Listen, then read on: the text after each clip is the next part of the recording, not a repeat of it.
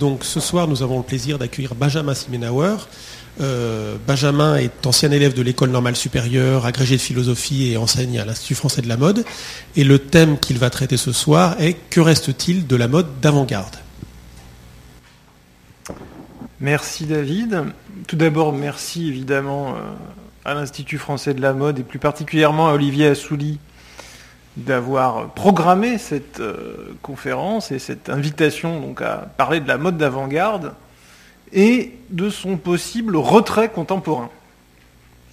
Alors, avant d'évoquer l'avant-garde proprement dite, euh, de délimiter un ensemble de créateurs de mode considérés comme avant-gardistes, et de m'interroger sur le phénomène de leur retrait éventuel, et puis des causes qu'on pourrait trouver à ce retrait, je voudrais essayer d'expliquer rapidement pourquoi l'impression qu'on peut avoir de l'effacement de l'avant-garde dans l'état actuel de la mode euh, constitue une question d'intérêt pas seulement historique, mais également philosophique. Une question qui, euh, d'une certaine manière, met en jeu la nature même de ce qu'on appelle la mode, euh, la nature même de la, la définition de la mode, en fait.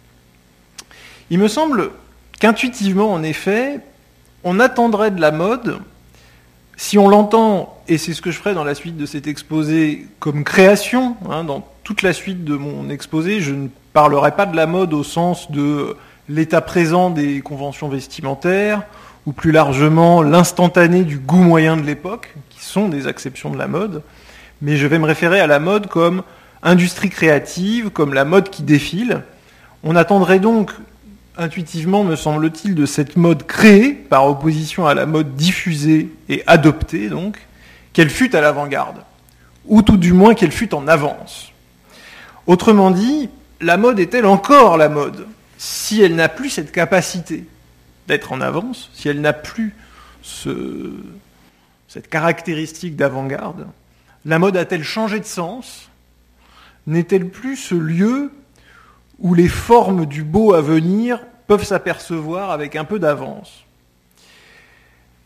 Dans le livre des passages, au chapitre traitant de la mode, Walter Benjamin écrivait pourtant Pour le philosophe, l'intérêt le plus grand de la mode réside dans ses anticipations. Il est bien connu que l'art précède souvent de plusieurs années la réalité perceptible, dans les tableaux par exemple, chaque saison de la mode, avec ses toutes dernières créations, donne certains signaux secrets des choses à venir. Qui serait capable de les lire connaîtrait par avance non seulement les nouveaux courants de l'art, mais aussi les lois, les guerres et les révolutions nouvelles. Et un peu plus loin, ce qui donne le ton, c'est toujours ce qu'il y a de plus nouveau lorsqu'il apparaît parmi les choses les plus anciennes, les plus ordinaires, les plus habituelles. Ce spectacle, la naissance de ce qui est à une époque tout nouveau parmi les choses ordinaires, fait le vrai spectacle dialectique de la mode. En créditant ainsi la création de mode d'un pouvoir visionnaire, Benjamin ne surprend pas vraiment le lecteur d'aujourd'hui.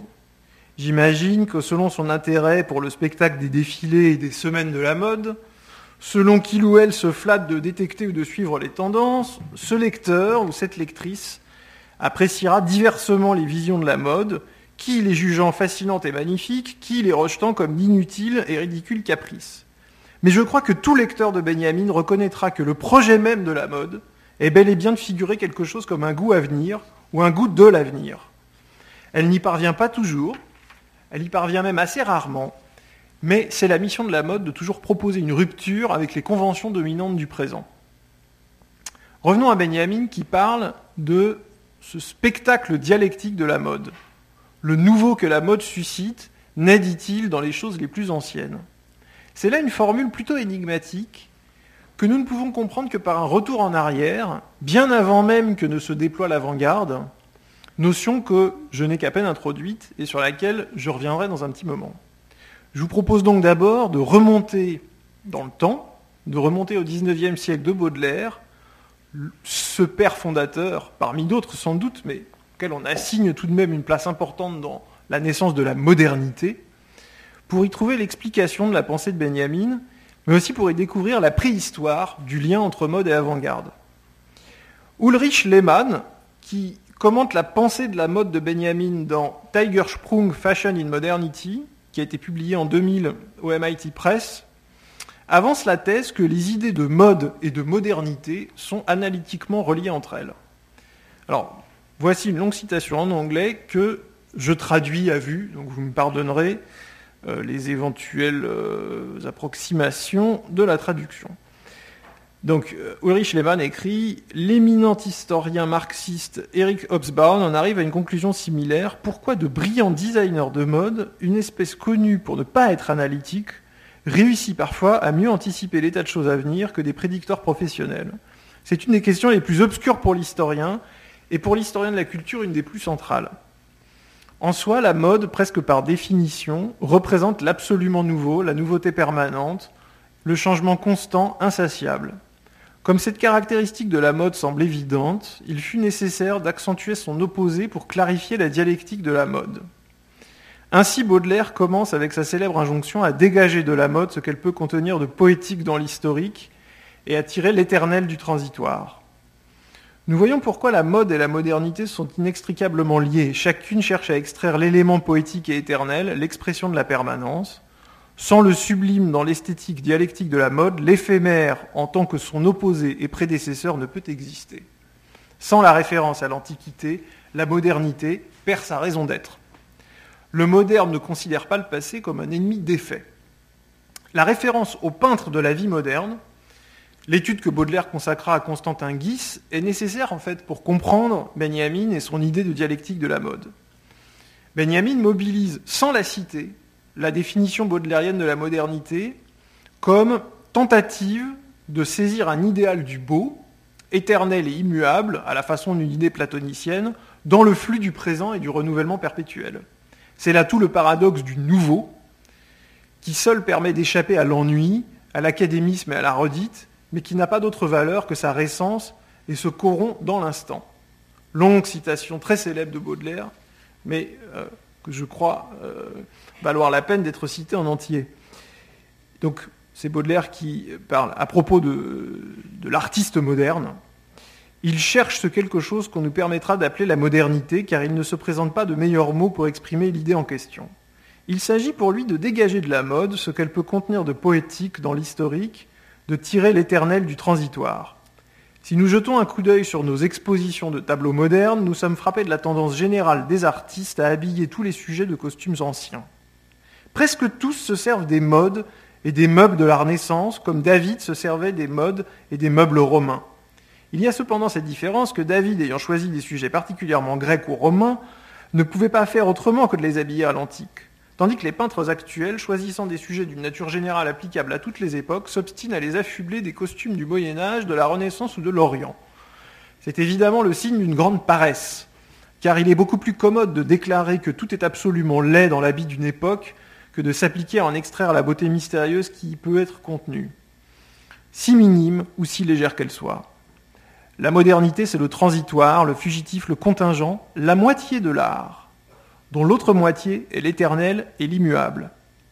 Il y a eu une modernité pour chaque peintre ancien, la plupart des beaux portraits qui nous restent des temps antérieurs sont revêtus des costumes de leur époque. Ils sont parfaitement harmonieux parce que le costume, la coiffure et même le geste, le regard et le sourire, chaque époque a son port, son regard et son sourire, forment un tout d'une complète vitalité. Cet élément transitoire, fugitif, dont les métamorphoses sont si fréquentes, vous n'avez pas le droit de le mépriser ou de vous en passer. En le supprimant, vous tombez forcément dans le vide d'une beauté abstraite et indéfinissable, comme celle de l'unique femme avant le premier péché. Si au costume de l'époque, qui s'impose nécessairement vous en substituer un autre, vous faites un contresens qui ne peut avoir d'excuse que dans le cas d'une mascarade voulue par la mode. Ainsi, les déesses, les nymphes et les sultanes du XVIIIe siècle sont des portraits moralement ressemblants. On a souvent remarqué, par exemple Robert Kopp dans une conférence de 1985 qui s'intitulait Baudelaire, deux points mode et modernité, qu'on a souvent remarqué que la conception que Baudelaire propose de la modernité lui avait été inspirée par des gravures de mode. On peut aussi remarquer dans cette longue citation que c'est précisément la mode, je veux dire cette fois les conventions de l'habillement, qui sert à Baudelaire de critère du moderne. L'œuvre moderne, c'est celle qui respecte et intègre la mode qui lui est contemporaine. Mais la mode n'est pas seulement l'exemple favori de Baudelaire pour, illustrer sa définition de l'art moderne comme un art qui serait contemporain de son temps. Elle est aussi le paradigme de la modernité. C'est le système de la mode, le renouvellement perpétuel des mises, qui sert de modèle à Baudelaire pour penser un geste créatif historicisé, en général.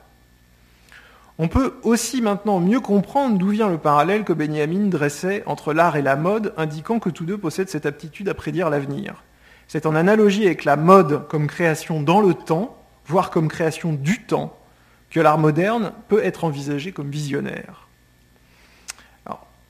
la nature des liens entre l'idée de modernité et l'avant-garde artistique j'en viens maintenant donc à cette idée d'avant-garde, est parfois confuse et certains ont pu aller jusqu'à les identifier. Pourtant, Antoine Compagnon, dans Les cinq paradoxes de la modernité, qui est un ouvrage qu'il a publié en 90, écrivait On ne trouve chez aucun d'eux, Baudelaire et Flaubert, Courbet et Manet, le trait qui est devenu à nos yeux caractéristique de la modernité comme rhétorique de la rupture et mythe du commencement absolu, ce trait qui nous conduit à l'identifier au militantisme du futur, la conscience d'un rôle historique à jouer. Les premiers modernes ne recherchaient pas le nouveau dans un présent tendu vers l'avenir et qui aurait porté en lui la loi de sa propre disparition, mais dans le présent en sa qualité de présent. La distinction est capitale. Ils ne croyaient pas au dogme du progrès, au développement et au dépassement. Bref, les premiers modernes ne s'imaginaient pas qu'ils représentaient une avant-garde. La distinction qu'opère Compagnon entre modernité et avant-garde est effectivement validée, vous le voyez par la seconde citation qui est là, euh, elle est effectivement validée par le dégoût que Baudelaire exprime à propos de l'idée de progrès dans son texte sur l'exposition universelle de 1855.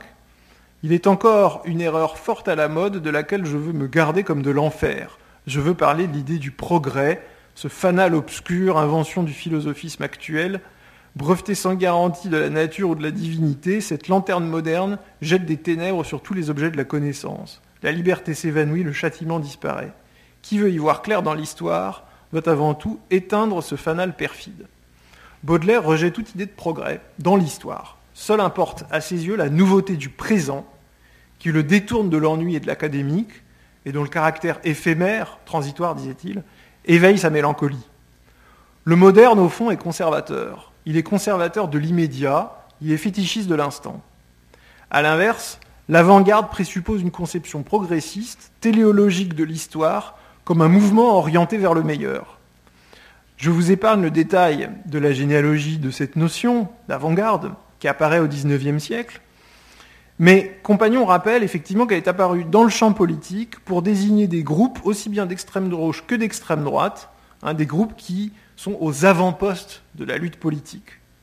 Elle s'applique ensuite à des œuvres d'art dont le contenu est au service du progrès social, puis par un second glissement, enfin, et c'est le sens que nous connaissons mieux aujourd'hui euh, quand on parle d'avant-garde, euh, par un second glissement, ce terme s'applique donc aux œuvres qui sont esthétiquement en avance sur leur temps.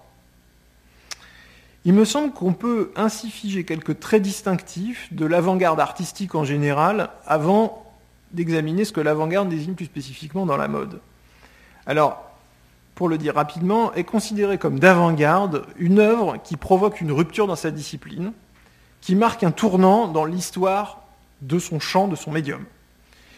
La métaphore militaire reste souvent de mise, il s'agit de coups d'État esthétiques. En général, la rupture visée passe par une phase de négation, de destruction, une subversion des codes dominants dans la production artistique présente.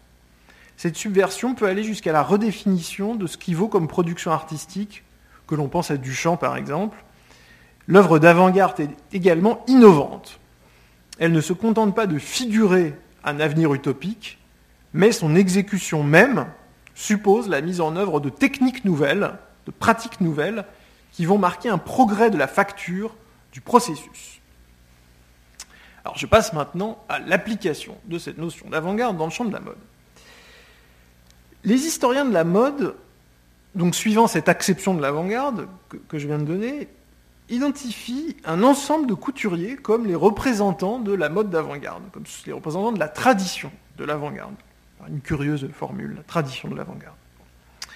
Ce courant apparaît dans les années 80 avec la participation de trois couturiers japonais, Issey Miyake, Rei Kawakubo de Comme des Garçons et Yoji Yamamoto, au défilé de mode de Paris, puis avec les travaux des designers belges de la génération suivante, et plus spécifiquement avec Martin Margiela. Alors, commençons par le groupe des Japonais. Dans The Japanese Revolution in Paris Fashion, euh, Yuniya Kawamura fait la liste des différents éléments qui constituent l'avant-gardisme de ses créateurs. Le premier trait de la mode d'avant-garde, c'est de rompre avec l'idée que le vêtement, pour des raisons pratiques ou fonctionnelles, doit imiter dans sa morphologie les caractéristiques anatomiques du corps humain. Alors je cite euh, Kawamura, ces couturiers réinterprétèrent les conventions de la mode occidentale, ce que j'appelle un système vestimentaire, en suggérant différentes manières de porter un vêtement. Il peut y avoir deux encolures au lieu d'une ou trois manches au lieu de deux, et en laissant à celui qui le porte la liberté de décider de quelle encolure ou de quelle manche il ou elle va se servir. Et donc là, ce que vous voyez euh, à l'écran, c'est un exemple typique de révision des paramètres morphologiques du vêtement. Hein, c'est le projet euh, A Piece of Clothes de Miyake, qui date de 76, qui a ensuite d'ailleurs évolué pour prendre le nom de APOC, ou APOC. Euh, il s'agit en tout cas à chaque fois d'un seul vêtement pour tout le corps, prenant à contre-pied le découpage du corps en parties par le vestiaire occidental traditionnel, découpage du corps en parties que d'ailleurs Walter Benjamin associait au démembrement fétichiste du corps féminin dans la poésie baroque. Ça, c'est le premier trait de cette avant-garde euh, en matière de mode, cette avant-garde de mode, c'est euh, cette idée de rompre avec euh, les conventions de la construction, de la structure du vêtement, qui devrait épouser dans sa morphologie les caractéristiques anatomiques du corps humain. Première rupture. Second geste caractéristique de la mode d'avant-garde, le rupture avec le marquage du genre par le vêtement de mode, ou plus exactement l'inversion des codes esthétiques associés au féminin. Alors, je cite toujours euh, la même auteur, hein, Kawamura. Les vêtements féminins occidentaux ont été historiquement taillés pour révéler les contours du corps, mais ces couturiers japonais introduisirent des vêtements amples, relâchés, comme des vestes sans construction traditionnelle et un minimum de détails de boutons. Les robes ont souvent une forme droite et simple, et leurs grands manteaux aux proportions nettement surdimensionnées peuvent être indifféremment portés par des femmes et des hommes, tout cela à une époque où la plupart des créateurs occidentaux allaient dans une direction opposée vers une silhouette plus étroite et formelle. Voici alors quelques images, un petit extrait de la présentation automne-hiver 84 à New York de Yamamoto, où les silhouettes semblent effectivement asexuées au regard occidental. Voici l'extrait.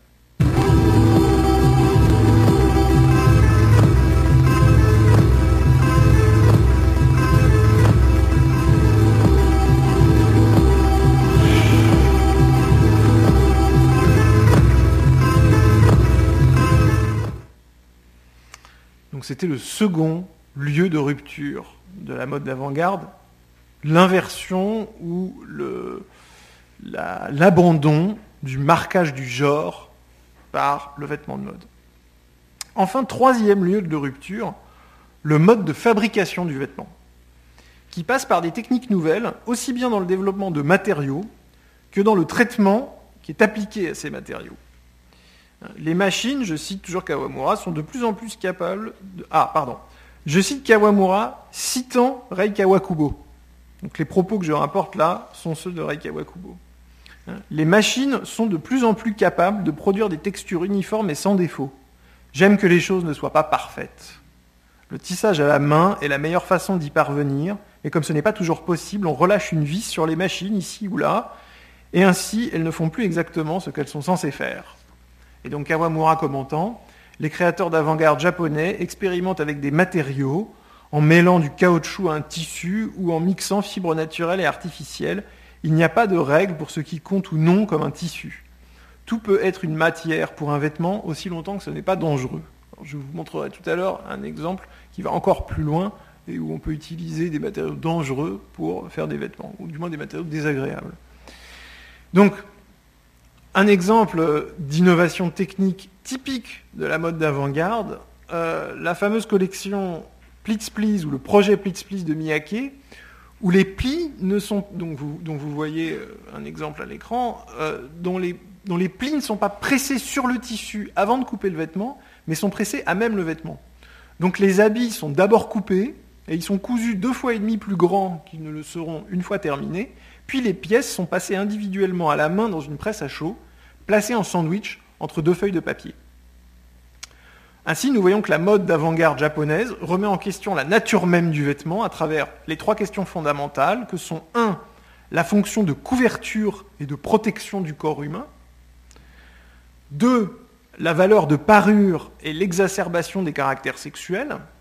Et 3 la production d'un objet fini correspondant aux standards esthétiques et matériels de ce qu'on appelle le luxe.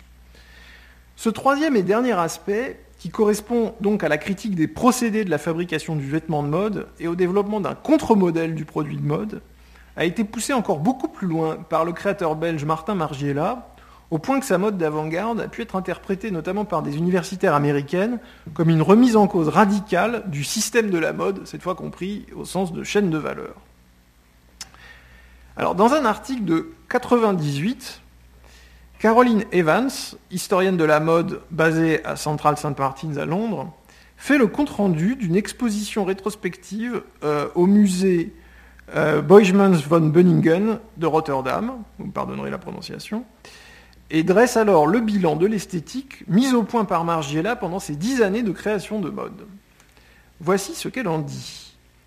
Son domaine de prédilection est l'abject symbolisé par l'usager ou le recyclé, le morcelé et l'unique. Deux robes des années 40 sont découpées et assemblées pour former une robe asymétrique. Une robe de bal des années 50 est ouverte et portée comme un long gilet. La doublure d'une robe de cocktail des années 50 est reproduite à l'identique, mais en tant que robe contemporaine. La doublure originale de la même robe est photographiée, retournée à l'envers et imprimée sur la nouvelle robe. C'est à l'écran la photo la plus à droite. Le mannequin du tailleur est recréé en toile de lin sous la forme d'un gilet, de telle sorte que le fond devient un vêtement du dessus et que le corps devient la robe. Par-dessus, Margiela montre une étude pour le devant d'une robe drapée en mousseline de soie, mousseline qui normalement devrait être épinglée au mannequin Stockman. Bien qu'il rende la mousseline portable avec des élastiques et des baleines de corsetterie, elle évoque néanmoins un vêtement qui reste à jamais inachevé, comme un travail en cours déconstruit. Et les trois images que vous avez à gauche sont des images euh, donc du, euh, du, gilet construit à partir euh, du mannequin Stockman. Alors, d'ailleurs, une remarque incidente, à observer les photos, j'aurais plutôt tendance à dire en fait que l'effet du gilet Stockman porté est aussi bien de transformer le corps qu'il habite en un mannequin inerte que d'animer le Stockman. Mais peut-être en fait c'est ce qu'Evans veut dire en réalité, et peut-être que je ne la comprends pas complètement. En tout cas, nous trouvons dans ces exemples et dans cette description de quelques pièces emblématiques de ce qu'on peut appeler le style ou la démarche Margiela, de quoi comprendre parfaitement en quoi consiste le caractère avant-gardiste de son travail. Alors, avant de vous proposer succinctement quelques traits caractéristiques de ce que je considère être l'avant-garde margielesque, j'attire votre attention sur l'existence d'une abondante littérature exégétique à ce sujet, mobilisant avec un bonheur assez inégal, c'est une litote, la notion philosophico-littéraire de déconstruction issue des textes de Jacques Derrida. Néanmoins, même si certaines de ces tentatives me semblent relativement obscures, la métaphore de la déconstruction philosophique, qui est utilisée ici, comme le fait Alison Gill, toujours dans un article de 98, peut mettre la voix sur une interprétation intéressante de l'œuvre de Margiela. Donc je la cite. La déconstruction en mode est quelque chose comme une autocritique du système de la mode. Elle déploie un quasi-rayon X qui révèle les conditions de possibilité des charmes ensorcelants de la mode et, des principes de sa pratique. À un niveau, le mot déconstruction suggère un simple renversement de la construction, et ainsi au niveau du sens commun, une interprétation des vêtements qui ont l'air inachevés, inaboutis, détruits comme des tenues déconstruites. Dans cette perspective, les nombreuses personnes qui connaissent le travail du fabricant de vêtements, la coupe, la construction, les retouches, c'est-à-dire un effort unidirectionnel orienté vers le but du vêtement fini, ne trouveront pas la mode déconstruction très originale, ou n'y verront rien de plus que le retournement de cette pratique. Pourtant, ce qui est signifié à travers les pratiques de ces créateurs, là elle évoque Margiela et ses prédécesseurs qui déconstruisent et auxquels on, a assimilé évidemment les créateurs japonais que j'ai mentionnés, mais d'autres aussi. Donc pourtant, ce qui est signifié à travers les pratiques de ces créateurs et représente une nouvelle pensée dans la mode est un souci explicite pour, dit-elle, l'ontologie structurante du vêtement. Alors cette idée d'ontologie structurante du vêtement, même si elle peut comme ça à première vue sembler assez effrayante, traduit bien le souci de Margiela de rendre visibles les éléments de construction cachés des vêtements, de retourner leurs parois internes, de telle sorte qu'il n'est plus rien de mystérieux.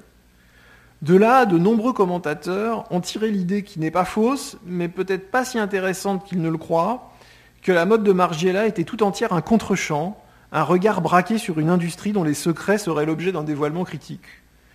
Moi, je préfère, peut-être plus modestement, en rester à l'échelle du vêtement lui-même et ne pas me risquer plus loin dans cette parabole spectaculaire de la déconstruction de la mode. Donc je reviens plutôt aux créations de Margiela elle-même. Et je me demande, qu'ont-elles finalement de puissamment innovant et d'avant-gardiste Je crois qu'on peut mettre en avant les aspects suivants. D'abord, le caractère en apparence inachevé. Ici, c'est la convention du produit parfait qui est remis en cause, mais déjà, Rei Kawakubo de Comme des garçons avait imposé le bord franc, les irrégularités, les défauts et même les trous, comme vous le voyez dans euh, cette photo très célèbre de 1982, où ce pull Comme des garçons avait ce nom très poétique de lace. Euh, et donc pull évidemment euh, multitroué.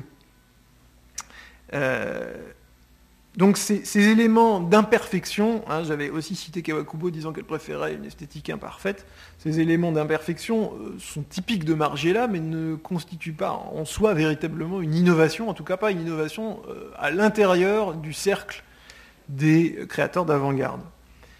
Un autre aspect qui définit l'esthétique de Margiela, c'est de rendre apparents les procédés de construction. Au point que le vêtement, dans son état final, si on peut dire, documente son histoire et le processus de son engendrement.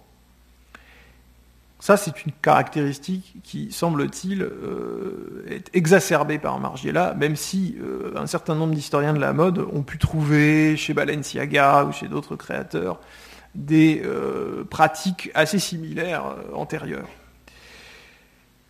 Mais il me semble que la caractéristique la plus importante, en fond, et, qui, elle, est véritablement signe l'esthétique de Margiela et caractérise l'originalité de sa démarche, donc cette caractéristique la plus importante, c'est ce qu'on peut appeler le recyclage. Les vêtements que Margiela produit sont des dérivations, des réécritures de vêtements qui ont eu une existence passée, une existence antérieure. Défaits et refaits, trafiqués, décorés, pastichés, restructuré autrement, qu'importe au fond, le substrat du vêtement margielesque est toujours un autre vêtement antérieur, un cadavre de vêtement qui va donc lui servir de toile. En quoi est-ce que cela est avant-gardiste? Eh bien, on l'avait dit plus tôt, la mode d'avant-garde s'attaque euh, notamment de front au mode de fabrication du vêtement de mode. Et la méthode du recyclage de Margiela prend le contre-pied absolu de la convention qui veut que seule est à la mode la dernière création. Seule est à la mode la création qui vient de sortir, la création nouvelle. Cette méthode du recyclage renverse aussi, bien entendu, la convention économique plus générale qui attache aux produits de consommation neufs une valeur a priori plus élevée qu'à l'usager. Mais ce n'est pas le cas, c'est pas l'unique cas euh, de ce détournement de cette convention. Le recyclage est cependant l'objet d'un paradoxe du point de vue de l'avant-garde. Il semble que pour aller de l'avant et pour innover dans le contexte de la mode des années 90, Margiela a donc dû suspendre l'injonction à faire du nouveau. Pour innover, il a dû refuser d'innover. Pour écrire l'avenir de la mode et du vêtement, il a dû visiter les archives de la mode et en exhumer les tombes. La radicalité de sa décision et de son geste et peut-être au fond la raison pour laquelle la mode d'avant-garde s'est montrée plus discrète après les années 90. Margiela y aurait-il mis fin en exploitant cette contradiction interne? C'est une lecture qui me semble tout à fait recevable. Ce n'est pas exactement celle que je vais retenir. sans quoi j'aurais déjà fini mon exposé. Euh, mais il est tout à fait euh, concevable, je laisse cette porte ouverte, que d'un point de vue historique, euh, la postérité du travail de Margiela, le fait qu'on peut avoir du mal à lui trouver des continuateurs, tient à la radicalité de son geste et au fait que le projet même de l'avant-garde, qui est d'aller de l'avant, de proposer une, entrevue de ce que sera l'avenir, euh, s'est heurté chez Margiela à une sorte de contradiction interne. pour aller de l'avant, il a fallu revenir en arrière, et que la machine s'est d'une certaine manière arrêtée avec lui. C'est une, hypothèse que euh, je n'exclus pas. Euh, alors ça n'est donc pas la lecture que je vais retenir, mais c'est une piste recevable.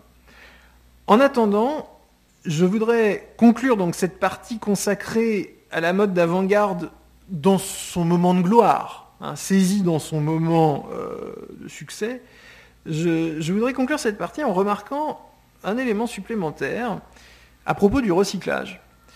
Le recyclage n'est en fait qu'un cas particulier parmi d'autres de l'emprunt. La référence à un vêtement antérieur comme démarche créative n'est pas propre à Margiela et les créateurs japonais comme Yamamoto ont eux aussi emprunté en se référant aux vêtements traditionnels japonais, en l'occurrence au kimono. J'attire votre attention sur le fait que dans les deux cas, qu'il s'agisse de Margiela ou de Yamamoto, l'emprunt est un point de départ et n'est qu'un point de départ. Car le vêtement original, celui auquel le vêtement de mode emprunte, ce vêtement original est largement retravaillé et entièrement redessiné. Cette question de l'emprunt va devenir extrêmement importante dans une mode qu'on pourrait qualifier de postmoderne et dont je vais maintenant essayer d'expliquer les caractéristiques majeures. Alors, ma thèse, pour l'affirmer clairement pour la suite, c'est que c'est aujourd'hui la mode postmoderne, ce que je vais appeler la mode postmoderne, qui a pris la place de, de la mode d'avant-garde. Que les créateurs qui sont considérés par l'industrie elle-même comme son fleuron, comme les plus pointus, les plus innovants, ne sont aucunement des représentants aujourd'hui d'une quelconque avant-garde, mais des créateurs postmodernes.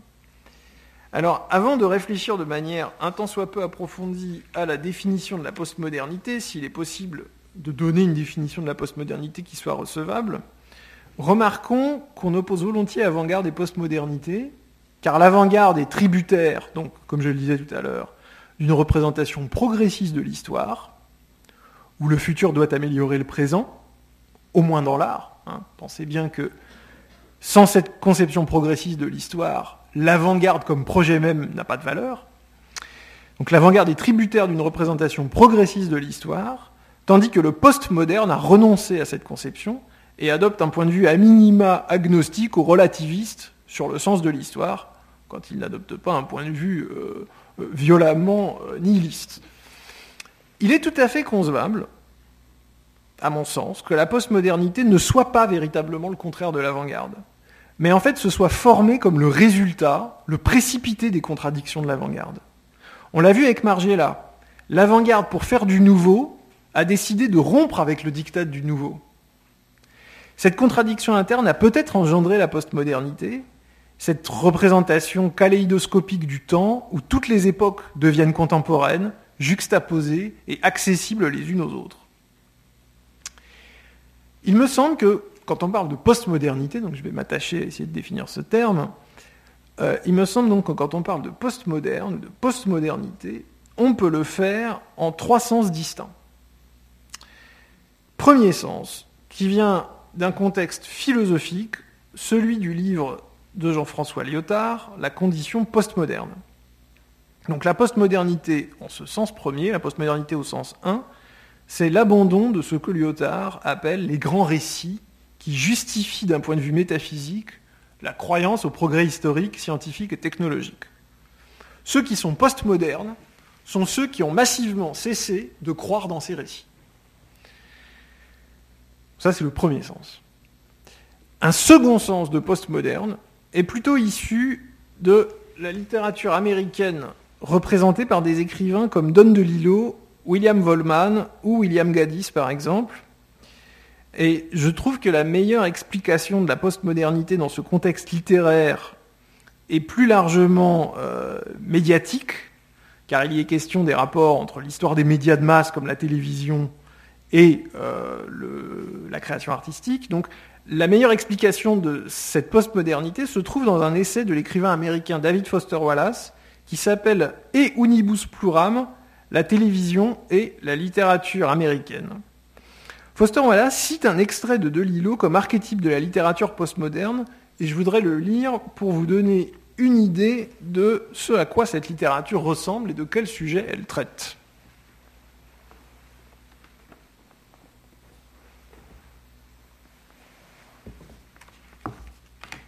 Donc, extrait d'un livre de Delilo de 1985 qui s'appelle Bruit de fond et qui est donc cité, rapporté intégralement euh, dans, cet extrait.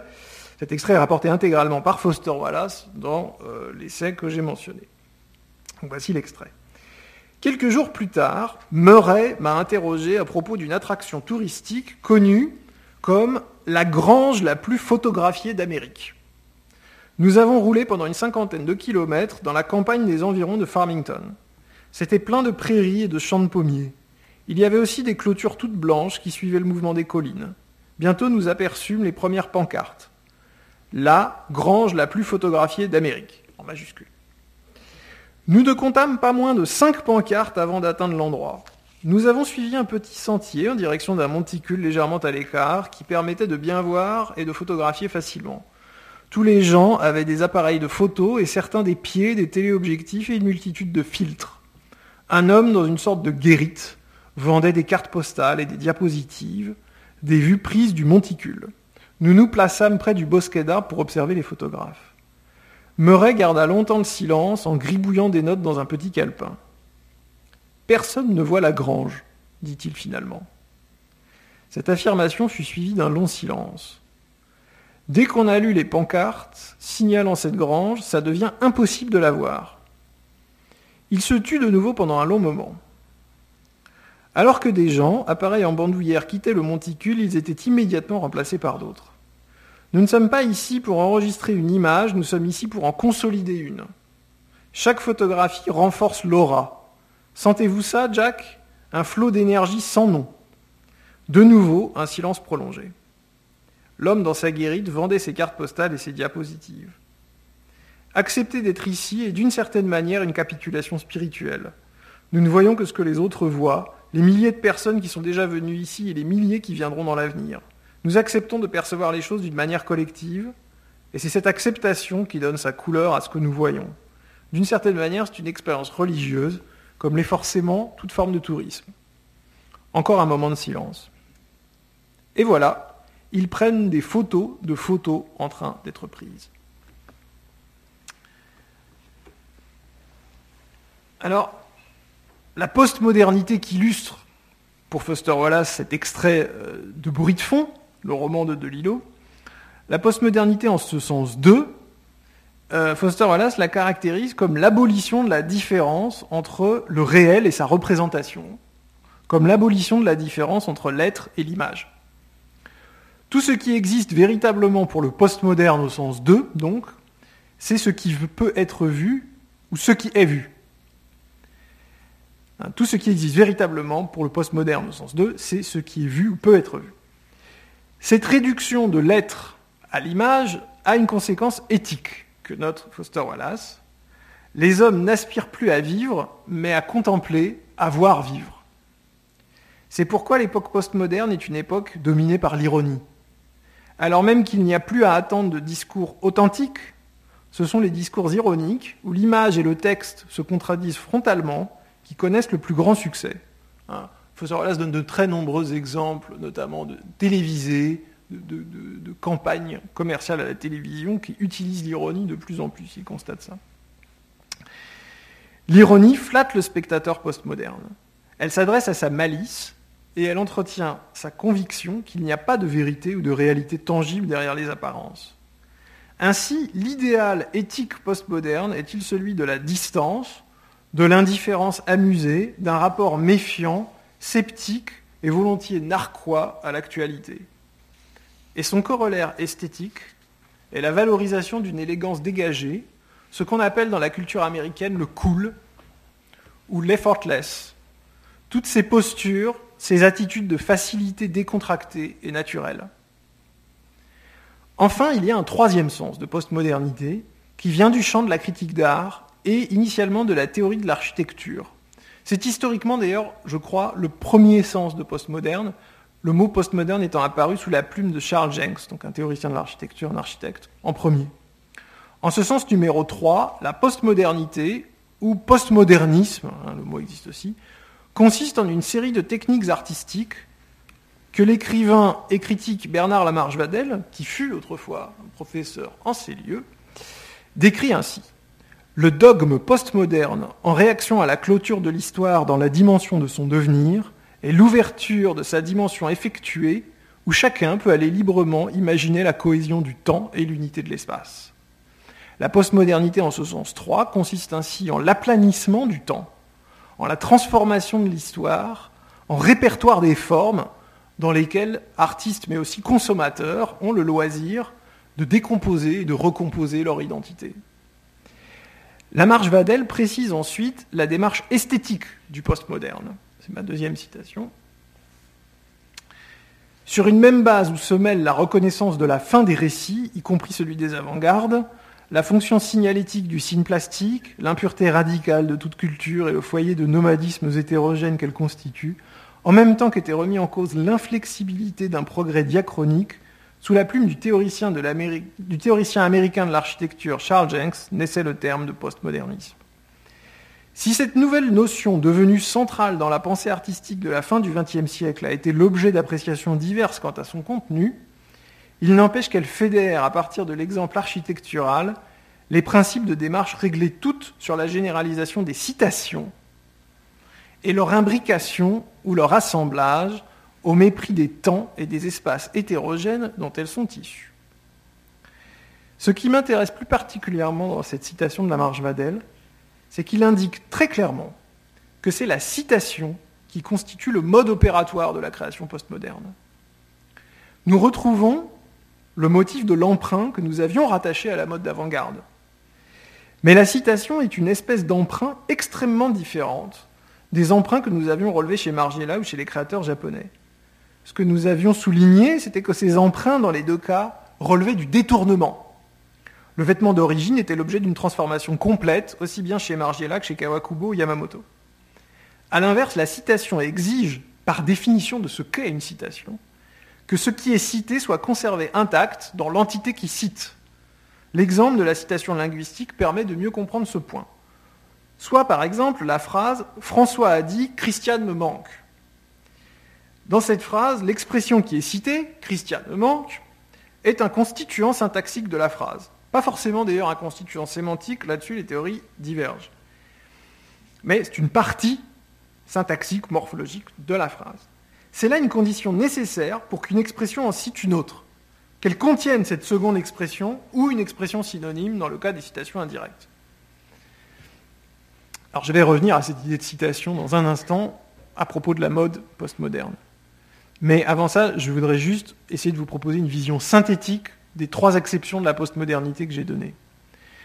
Avec la disparition des grands récits structurant une vision moderne du monde, c'est-à-dire orientée par une conception progressiste de l'histoire, la distinction posée par la science et par la métaphysique classique entre la réalité et l'apparence sensible, entre la chose et l'image s'effondre et laisse la place à un univers médiatisé et virtualisé d'images et d'icônes dans lequel l'ironie et la citation triomphent comme mode d'expression. Il me semble que c'est aujourd'hui ce type de format qui est privilégié par la mode la plus avancée ou celle qu'on considère comme telle. Alors, je vais considérer en détail un cas particulier qui me semble être un cas emblématique de ce qu'on peut appeler la mode postmoderne, et c'est le cas de la maison Saint-Laurent, pilotée depuis 2012 par Eddie Sliman, l'ancien directeur artistique du Les partis pris esthétiques de Sliman ont été l'objet d'une controverse, d'une réception extrêmement controversée depuis la première collection Saint-Laurent. Les adeptes se sont enthousiasmés de la cure de jouvence apportée par Sliman à Saint-Laurent, qui a restauré l'image rebelle, provocatrice et androgyne de la maison. Ils ont souligné la fidélité à l'esprit du créateur Yves Saint-Laurent. Les réfractaires, eux, ont dénoncé une trivialisation de la marque, Slimane se serait contenté de proposer des versions coûteuses de vêtements rock déjà disponibles auprès de labels plus bas de gamme ou même en friperie. La plus vive des critiques s'est lue sous la plume de Cathy Orin, l'ex-journaliste de mode du New York Times. Voici ce qu'elle écrivait après le premier défilé de Slimane pour Saint-Laurent en 2012 lorsqu'il a repris la maison. C'est bien cela le problème. La collection est une vision plaisante mais glacée du chic bohémien style Château Marmont ou Saint-Tropez. Les vêtements de M. Slimane manquent d'un nouvel esprit mode, c'est comme s'il se refusait à interpréter le style YSL au-delà de la mise à jour des proportions. Même les couleurs semblaient plates, éteintes. Évidemment, au cours des deux dernières décennies, un contingent de créateurs et de stylistes à inspiration vintage ont joué sur ce look avec succès. En prenant en compte que M. Slimane était un représentant du style juvénile, j'attendais plus de ses débuts. J'ai eu l'impression que c'était des vêtements dessinés par quelqu'un d'absent de la scène de la mode ces dernières années. Si c'est le cas, ça pourrait être intéressant, mais il n'y avait rien de nouveau à voir ici. En 2014, alors que les collections de Slimane pour Saint-Laurent sont un grand succès commercial dans le monde, Aurine ajuste le tir en reconnaissant de la clairvoyance à Eddie Slimane, en lui concédant, dit-elle, qu'il est malin, précurseur d'une évolution du marché du luxe et du métier de créateur pour une maison de couture. Et donc elle écrit dans ce second article, les vêtements immédiatement commerciaux étaient autrefois l'antithèse de la mode de luxe, maintenant ils en sont la référence. Slimane a conservé un message étonnamment simple au point que ses vêtements, bien qu'évidemment d'un haut niveau de qualité, l'allure d'une marque street tendance. C'est comme s'il refusait de poursuivre les objectifs habituels d'un créateur de luxe, c'est-à-dire de faire des vêtements modernes, conceptuels ou intellectuellement stimulants. À la place, il propose une mode immédiatement commerciale à laquelle une femme peut, qu'une femme peut désirer dans l'instant. Que l'on soit d'accord ou pas avec le jugement sévère de Cathy Orin sur le travail d'Eddie Slimane, il me semble qu'on peut reconnaître en toute objectivité qu'elle manque sa cible ou plutôt qu'elle analyse le travail de Slimane à l'aide d'instruments qui sont tout à fait inadaptés. Aurine essaye désespérément de lui appliquer des critères esthétiques modernes. C'est tout à fait évident lorsqu'elle reproche à Slimane de ne pas être innovant, de ne pas proposer de nouvelles formes, de ne pas tenir compte des récentes avancées de la mode et de se contenter d'un vocabulaire stylistique, dit-elle, pauvre et éculé. Or Slimane, tout au moins dans son exercice chez Saint-Laurent, pourrait argumenter qu'il en était de même chez Dior, mais au moins chez Saint-Laurent, me semble l'archétype du créateur postmoderne. Il maîtrise parfaitement la technique de la citation que nous présentions tout à l'heure. Et il l'a même améliorée à mesure des défilés. Alors qu'en 2012, et dans les premières collections, Slimane ne fait que citer une période, il cite un style vestimentaire, il cite un concept, au fond, que Aurine qualifie de bohème chic et qui renvoie donc aux décennies 60s et 70s, à partir de l'été 2015, apparaissent dans les défilés des tenues qui sont des citations beaucoup plus littérales et que vous voyez à l'écran. En 2015, à gauche, là, un véritable doppelganger de Jimi Hendrix. Hein, même le mannequin est choisi pour euh, sa ressemblance au célèbre rocker. Puis en 2016, on retrouve les tenues grunge que portait Kurt Cobain. Autrement dit, Slimane ne se contente plus de citer un concept, une idée générale, qui serait, mettons, la mode rock des années 60 ou la mode grunge des années 90, mais il cite un exemplaire singulier, un individu précis. Et l'effet produit est encore plus radicalement contraire à ce qu'une critique comme Aurine voudrait voir de la part d'un couturier d'aujourd'hui, car les silhouettes Hendrix ou Cobain semblent des copies conformes des vêtements originaux. Slimane veille à reproduire à l'identique, sans altérer ni défigurer. C'est le principe de la citation postmoderne, qui s'oppose au détournement et à la reconfiguration imposée par les avant-gardes, comme Margiela ou les Japonais, aux vêtements qu'ils empruntaient. Cathy Orin dira qu'il n'y a là rien de nouveau. Mais l'art de Slimane est un art de la mention et non de l'usage. C'est parce qu'il ne retouche aucunement les originaux qu'il peut les citer ainsi. Les silhouettes Saint-Laurent d'aujourd'hui ne sont pas des vêtements d'hier, ce sont des citations actuelles des vêtements d'hier. La mode postmoderne de Slimane est, si l'on veut, un métalangage vestimentaire, ou un langage à propos d'un langage vestimentaire passé, qui devient à nouveau présent. Notons que l'effet produit est à 100% ironique, et que Slimane valide ainsi une autre caractéristique de la postmodernité. En portant ces vêtements, on porte un vêtement Saint-Laurent 2016 et en même temps on porte une relique rock. l'étiquette et le design formant ainsi une parfaite contradiction ironique. Il n'est pas surprenant que les codes de communication de Saint-Laurent aujourd'hui, que je n'analyserai pas en détail maintenant, illustrent à merveille cette esthétique de l'effortless, de la nonchalance absolue que je mentionnais tout à l'heure. Je voudrais conclure ce point sur la mode postmoderne en montrant que la démarche de Slimane n'est aucunement isolée. Elle trouve un écho dans d'autres maisons de luxe, par exemple chez Gucci, où le nouveau directeur artistique Alessandro Michele évoque, euh, je le cite, une réactivation poétique et explore à nouveau des styles iconiques des années 70, de façon, comme vous pouvez le voir aussi sur ces images, de façon assez explicitement ironique. Et peut-être encore plus intéressant, euh, on trouve également trace de cette démarche postmoderne, non pas dans des marques de luxe, mais chez des jeunes créateurs, donc chez ceux qui pourraient tout à fait incarner l'avant-garde, dont on attend qu'ils incarnent l'avant-garde, comme le russe euh, Gosha Rubchinsky, dont les collections de sportswear masculins reproduisent le style urbain de la jeunesse de la période post-soviétique. Donc, d'une certaine façon, on pourrait dire que l'avènement de la postmodernité, en mode, mais plus largement dans tous les domaines de la création, a éteint l'ambition de l'avant-garde.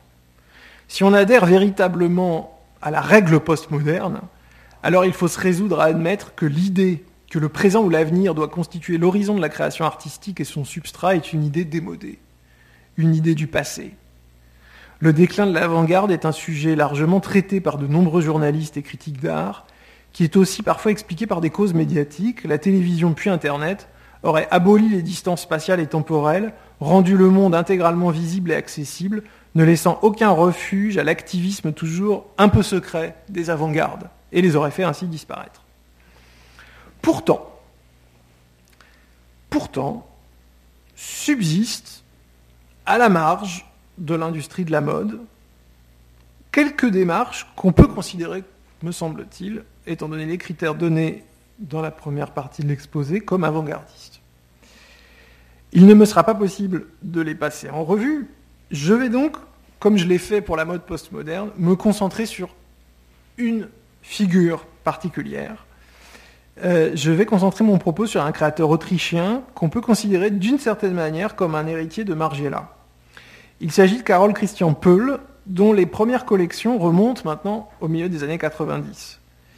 Les sources d'inspiration et la signification du travail de Peul sont extrêmement mystérieuses. En dehors de citations qu'il adresse régulièrement au mouvement actionniste viennois, qui est sans doute un des derniers mouvements artistiques d'avant-garde, il est difficile de trouver dans ses vêtements les marques d'un style ou d'une école qui l'aurait influencé. Cette opacité est renforcée par l'absence actuelle de toute cérémonie au moment de la présentation des collections. Depuis 2004, il n'a proposé aucun défilé, aucune performance publique et aucun texte n'accompagnant ses pièces. Le dernier événement notable a donc été la présentation de 2004 intitulée Mainstream Downstream, où les mannequins et les vêtements défilaient, entre guillemets, flottant doucement, porté par le courant du Naviglio Grande, le canal de Milan, qui passe près des ateliers de Peul. Alors je vais vous montrer à quoi ressemblait donc ce dernier défilé.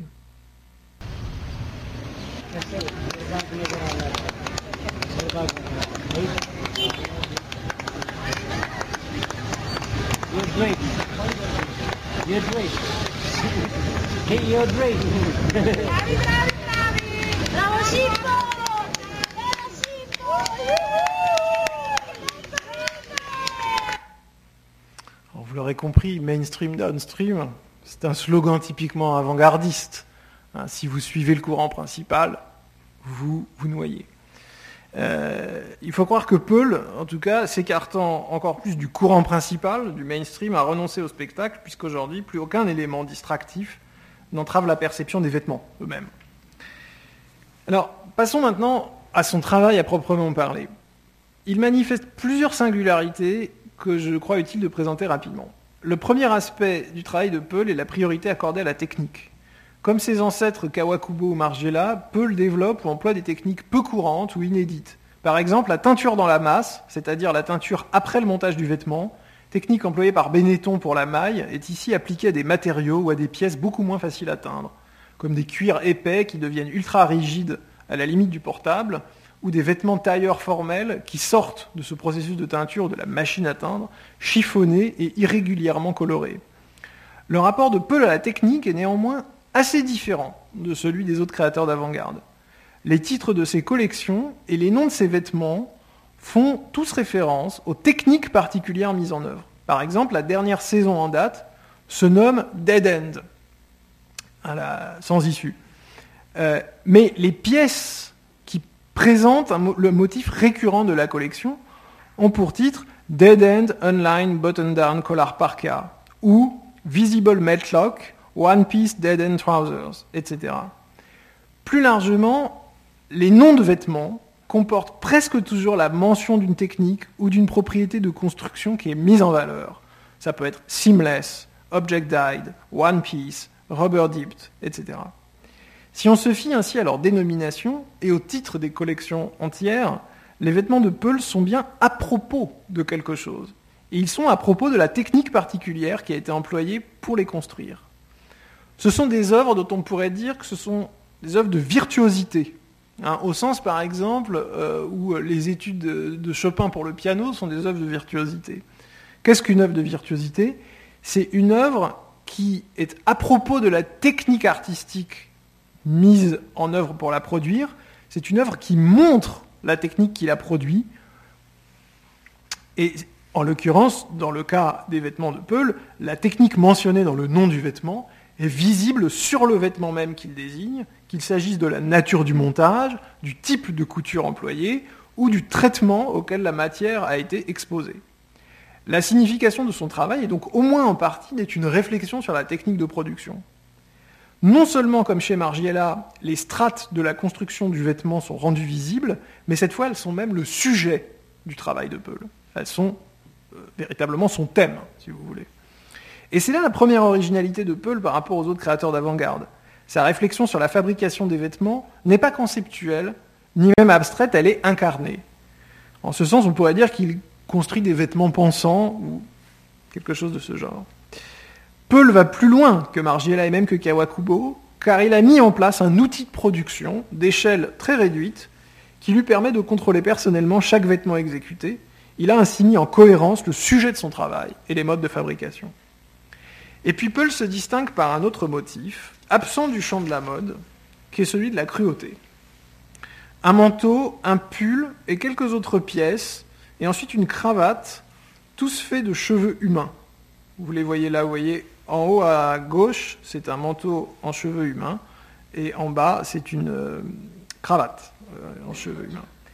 Des bijoux, des bagues, un pendentif en forme de globes oculaires, des boucles d'oreilles et d'autres pendentifs gencives, mais aussi des bottes couvertes d'une couche de PVC couleur chair, qui s'écaille puis part en lambeaux telle une peau lépreuse, du latex fondu dégoulinant du bas d'un blouson de cuir, d'un sac ou recouvrant toute la semelle de chaussures, des gants dépareillés, l'un normal, l'autre à quatre doigts, mal formés, seins dactyliques, des vêtements teints avec du sang de bœuf, des coutures en point de surjet qui quadrillent les vêtements comme de grossières cicatrices, la liste est longue des pièces macabres ou répugnantes dont Peul s'est fait une spécialité. En cela, c'est une référence typique euh, au mouvement actionniste viennois, si vous le connaissez. Le motif de la souffrance est récurrent dans son travail, à la fois comme chose représentée, comme chose perpétrée. Et la cruauté de Peul est à la fois esthétique et en un sens éthique, puisqu'elle donne lieu à une expérience. Certes, les représentations de la souffrance sont multiples, mutilations et amputations, blessures, cicatrices, saignements avec les écoulements de latex, mais les traitements appliqués au cuir sont à cet égard particulièrement exemplaires. Hein. Au lieu de dissimuler les caractéristiques qui rappellent l'animal vivant, ils les mettent en évidence. Les rides et les plis du kangourou, le grain du bison, les cicatrices de l'envers du cheval, toutes ces irrégularités naturelles sont conservées, de sorte qu'il est impossible d'ignorer le sacrifice originaire auquel la production du vêtement a donné lieu. Chaque pièce en cuir est le tombeau paradoxal de la créature qui a été écorchée pour le produire. Dans la collection de 2009, certaines pièces, chaussures, sacs, blousons, sont donc plongées dans du latex chaud et séchées en suspension, donnant l'impression qu'un fluide s'écoule d'une plaie invisible. Et vous voyez une image du showroom de cette saison où effectivement on a l'impression d'une pièce, d'un manteau qui s'écoule, qui saigne. Suggérer la vie passée de l'animal ne suffit plus, il faut indiquer sans détour la vérité du meurtre. La crudité de ce rappel contredit la, métamorphose courante dans la confection de la peau vivante en cette matière neutre, civilisée, cuite, en quelque sorte, qu'est le cuir final prêt à porter. Là, l'écorchure continue de sointer et symboliquement l'animal de souffrir. La souffrance humaine n'est du reste pas seulement représentée, je vous le disais, par les créations de Peul, elle est aussi causée par leur port, induit une expérience de la contrainte, de l'entrave, voire de la douleur. Alors à cela, il y a deux raisons principales, la rigidité et parfois la rugosité des matières, et la rigueur des coupes. Euh, je disais tout à l'heure que, en citant Kawakubo qui disait toutes les, toutes les matières sont possibles pour un tissu de vêtements, sauf celles qui font mal, peut la réaliser un manteau en laine de verre, par exemple, dont je ne vous recommande pas l'essai.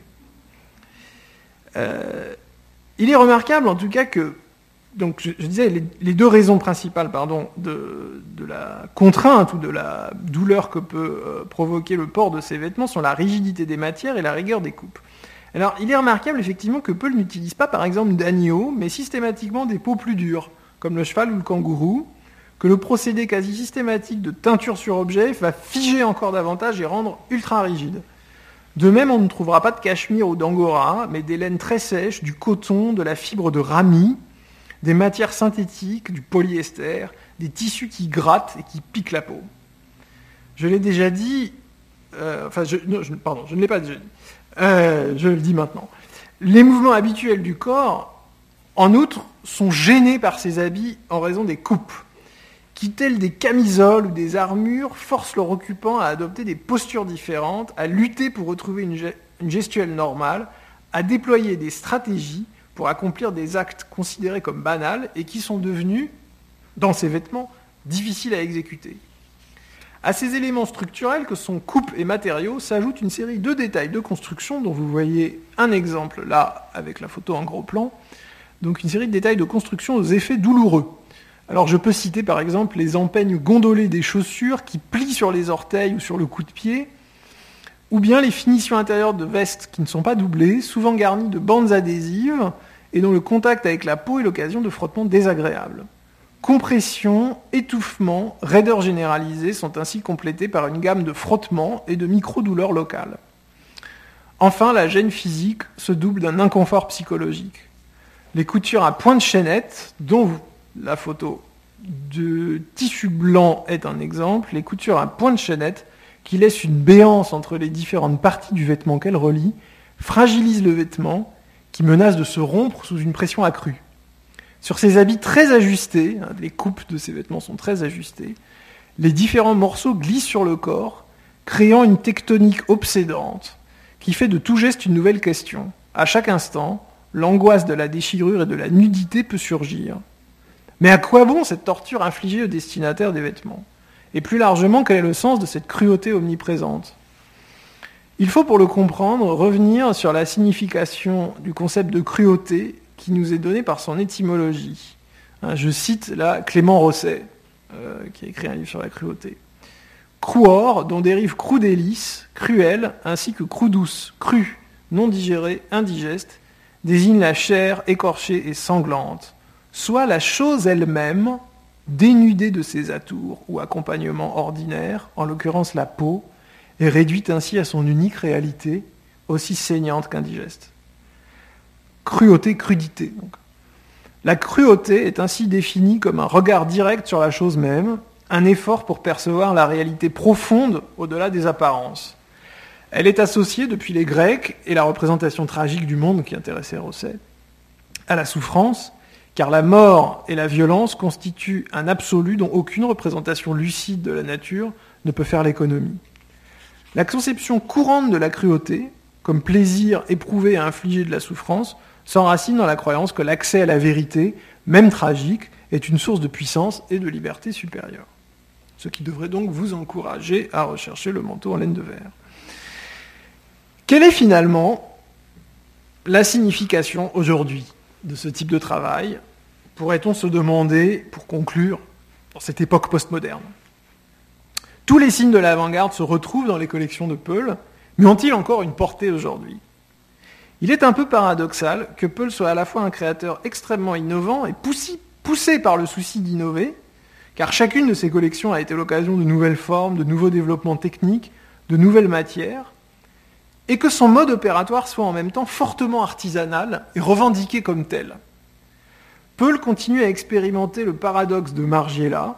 Pour innover, il faut se désolidariser du présent et revenir en arrière.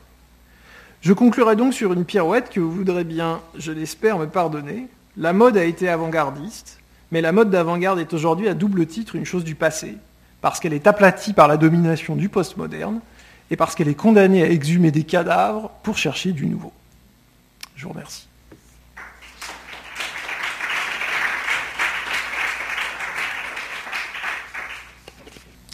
Je vais me lancer. Alors, est-ce que tu vois euh, des spécificités géographiques à ces, mouvements? Est-ce que, que tu, as, tu as commencé pour les, sur les Japonais, les Belges, et ensuite euh, il y avait moins de, courants comme ça géographiques? Qu'est-ce que, Quel est ton point de vue là-dessus?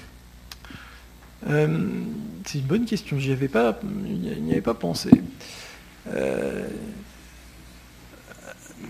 Alors, il me semble que la question géographique est particulièrement intéressante dans le cas des Japonais, en fait. Euh, dans, un certain nombre d'entretiens, euh, Yamamoto et Kawakubo manifestent qu'en effet, ils cherchent du nouveau, ils sont à la recherche d'avant-garde, mais qu'en même temps, ce qu'ils ont apporté à la semaine de la mode parisienne, c'est évidemment la connaissance d'une tradition qui échappe à l'Occident. Donc d'une certaine manière, l'avant-garde est presque fortuite dans leur cas, au moins en partie. En même temps, euh, j'aurais pu le montrer, le, kimono de Yamamoto n'a pas grand-chose à voir avec le kimono d'origine, donc on a bien cette stratégie de l'emprunt et de la réécriture du vêtement. Euh, il me semble qu'ensuite, euh, le, dénominateur commun, c'est que pour être reconnu comme un créateur d'avant-garde, il semble qu'il faille défiler à Paris, euh, la reconnaissance des, Belges se fait à Paris. La reconnaissance des Japonais s'est faite à Paris aussi. Euh, dans le cas de Peul, il a présenté ses premières collections à Paris en 97, 98, 99, 2000. Et puis après, il a abandonné en fait la participation au système de la mode. Donc il me semble qu'aujourd'hui, euh, la question est moins géographique en termes de nation ou de, elle est plutôt il semble que ces que les, j'ai cité peu, j'aurais pu en, prendre d'autres, ils vivent cachés. Et, ils recherchent le secret. Euh, pour eux, la question est moins d'être visible sur une carte que d'échapper à la localisation. Bonsoir. Bonsoir. Euh, je rebondis sur ce que vous disiez, euh, qu'ils vivent cachés. Du coup, qu'est-ce que ces créateurs d'avant-garde d'aujourd'hui recherchent Pouvez-vous préciser votre question En fait, dans, là, quand vous citiez l'exemple de Peul, on, a vu plusieurs, euh, plusieurs recherches dans, ces collections. Euh, malheureusement, vous n'en avez pas cité d'autres, donc on n'a pas vu, mais qu'est-ce qu'ils recherchent du coup s'ils sont plus dans le système de mode qui, Du coup, ils produisent? D'accord, oui. Euh, alors, une réponse qui me semble assez juste par, qui vaut pour Peul et pour ses collègues avant-gardistes, pourrait-on dire, c'est que euh, ces créateurs sont tous, euh, manifestent tous un intérêt pour la chose même, pour le vêtement. Euh, ce qu'ils cherchent et ce sur quoi ils travaillent, c'est la nature du vêtement, les manières, les différentes possibilités d'évolution de l'idée de vêtement, de l'objet vêtement, comment le transformer, comment utiliser des matériaux ou des techniques qui jusque-là n'ont pas été utilisées, Comment traduire, par exemple, des euh, nouvelles euh, technologies mises au point dans le vêtement de sport dans un vêtement plus formel? Euh, Donc ce sont des, questions qui sont assez systématiquement liées au travail de l'objet lui-même. Et je pense que ce n'est pas du tout un hasard, là où précisément le système de la mode, donc plus central, c'est largement dissocier de cette réflexion pour euh, plutôt se soucier de narration, d'imaginaire, de déployer tout un univers euh, de référence qui est culturel plutôt que technique. Euh, donc je crois que les créateurs d'avant-garde aujourd'hui, c'est d'abord, c'est d'abord un ensemble de techniciens. Bonsoir.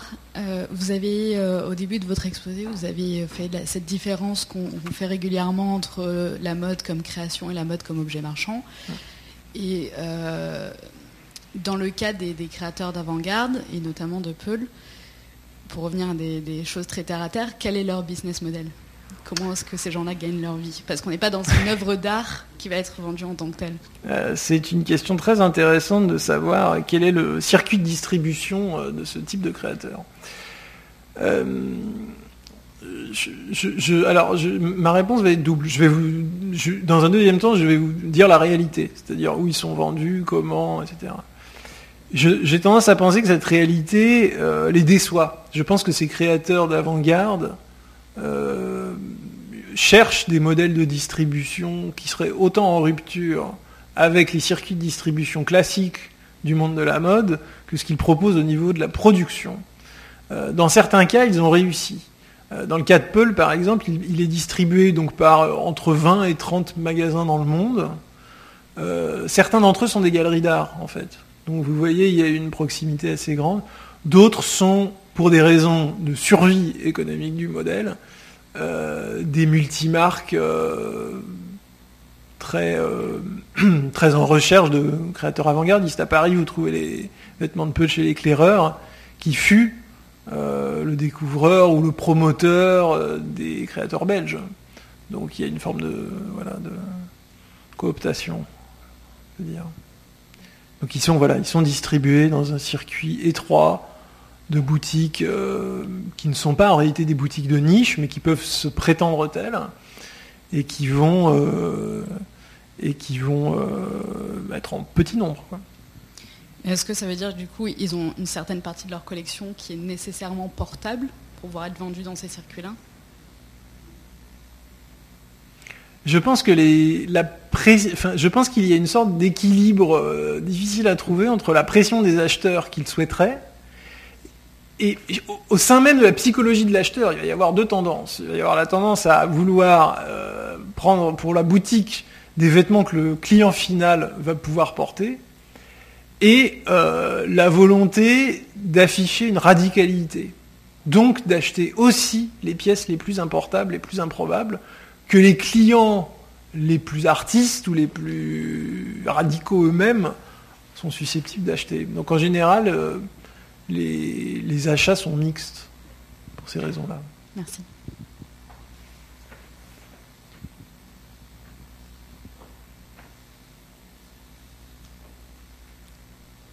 Pas d'autres questions Bien, merci beaucoup Benjamin, merci à vous d'être venu.